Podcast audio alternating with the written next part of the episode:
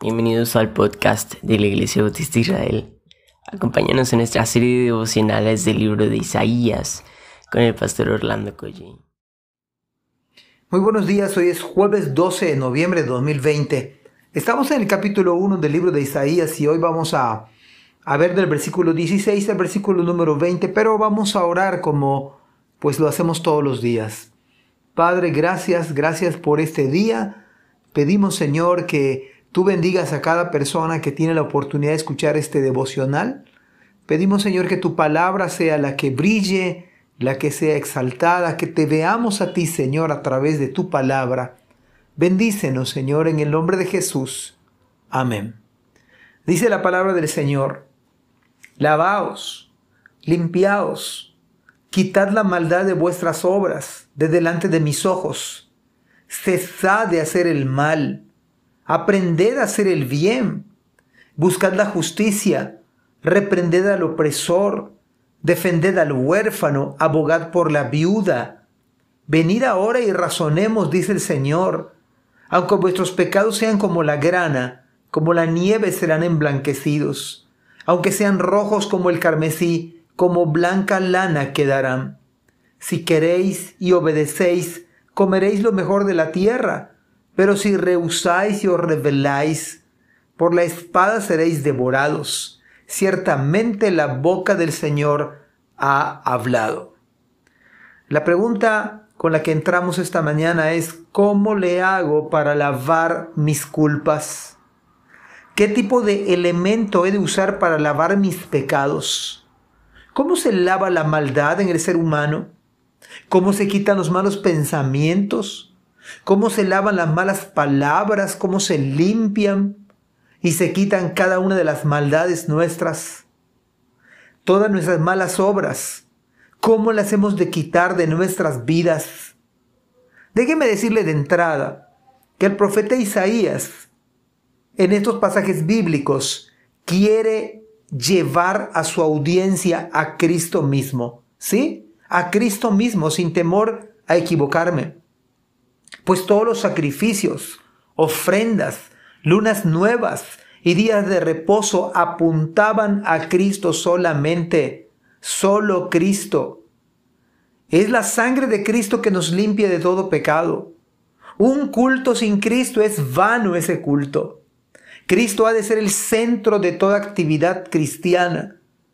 Y todos estos ritos le fueron tan desagradables al Señor precisamente porque no estaba Cristo en ellos. Por lo tanto, todos los ritos son vanos y Cristo no es el centro.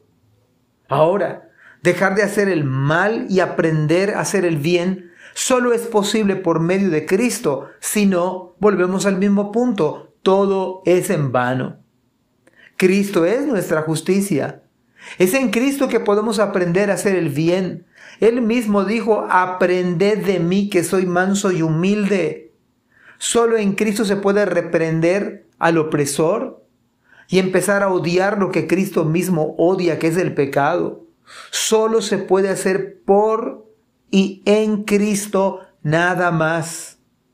Si Cristo está en nosotros y nosotros permanecemos en Él, entonces podremos defender al huérfano, buscar la manera de ayudar a la viuda en Cristo mismo.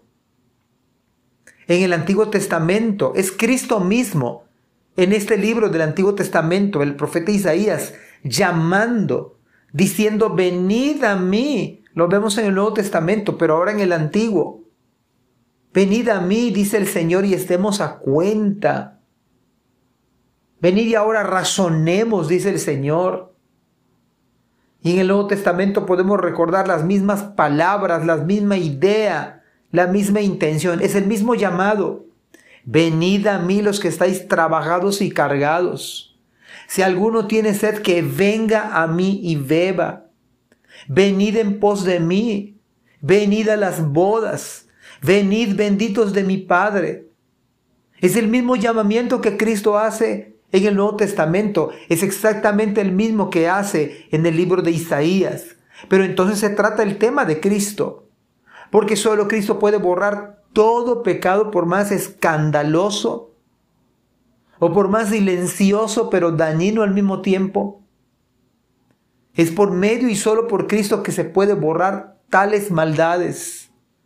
Y nuestras vidas, además, Cristo las ha limpiado total y completamente con su sangre preciosa. Es Cristo quien hace esto, no los ritos externos, ninguna obra humana, ningún mérito propio suyo, solo la obra de Cristo.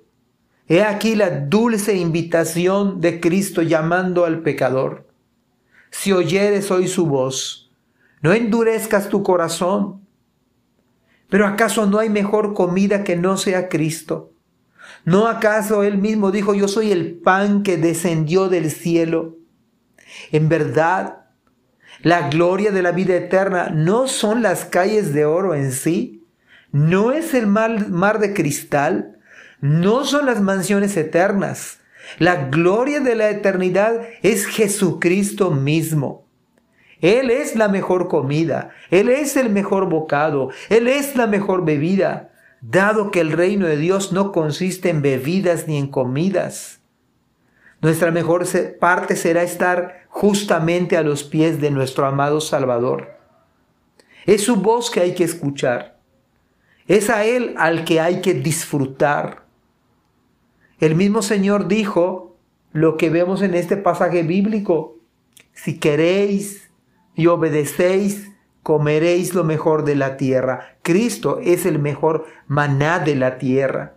Pero si os rehusáis y os rebeláis, por la espada seréis devorados. Ha hablado el Señor. Juan capítulo 3, versículo 18 dice, el que en él cree, en que el que en él cree no es condenado, pero el que no cree ya ha sido condenado porque no ha creído en el nombre del unigénito Hijo de Dios. Es el mismo llamado, es el mismo mensaje, es el mismo Señor predicado en el Antiguo Testamento, es Jesucristo, la cabeza de la iglesia, es Jesucristo el Rey de reyes y Señor de señores, ante el cual toda rodilla se ha de doblar y toda boca ha de confesar que Jesucristo es el Señor. Por lo tanto, el Señor está llamando, el Señor está diciendo, venid, entremos en razonamiento, ahora, dice el Señor. Ojalá todos puedan apropiarse de esta gloriosa verdad, que Cristo sea el centro de nuestras vidas. Él es el Salvador. Que Dios nos bendiga. Amén. Gracias por escuchar este podcast. Te invitamos a compartirlo y a seguirnos en nuestras redes sociales para que no te pierdas el contenido que tenemos preparado para ti. También nos puedes encontrar en nuestra página web www.ibismerida.org y contáctanos al correo ibismerida.gmail.com. Gracias por acompañarnos. Hasta la próxima.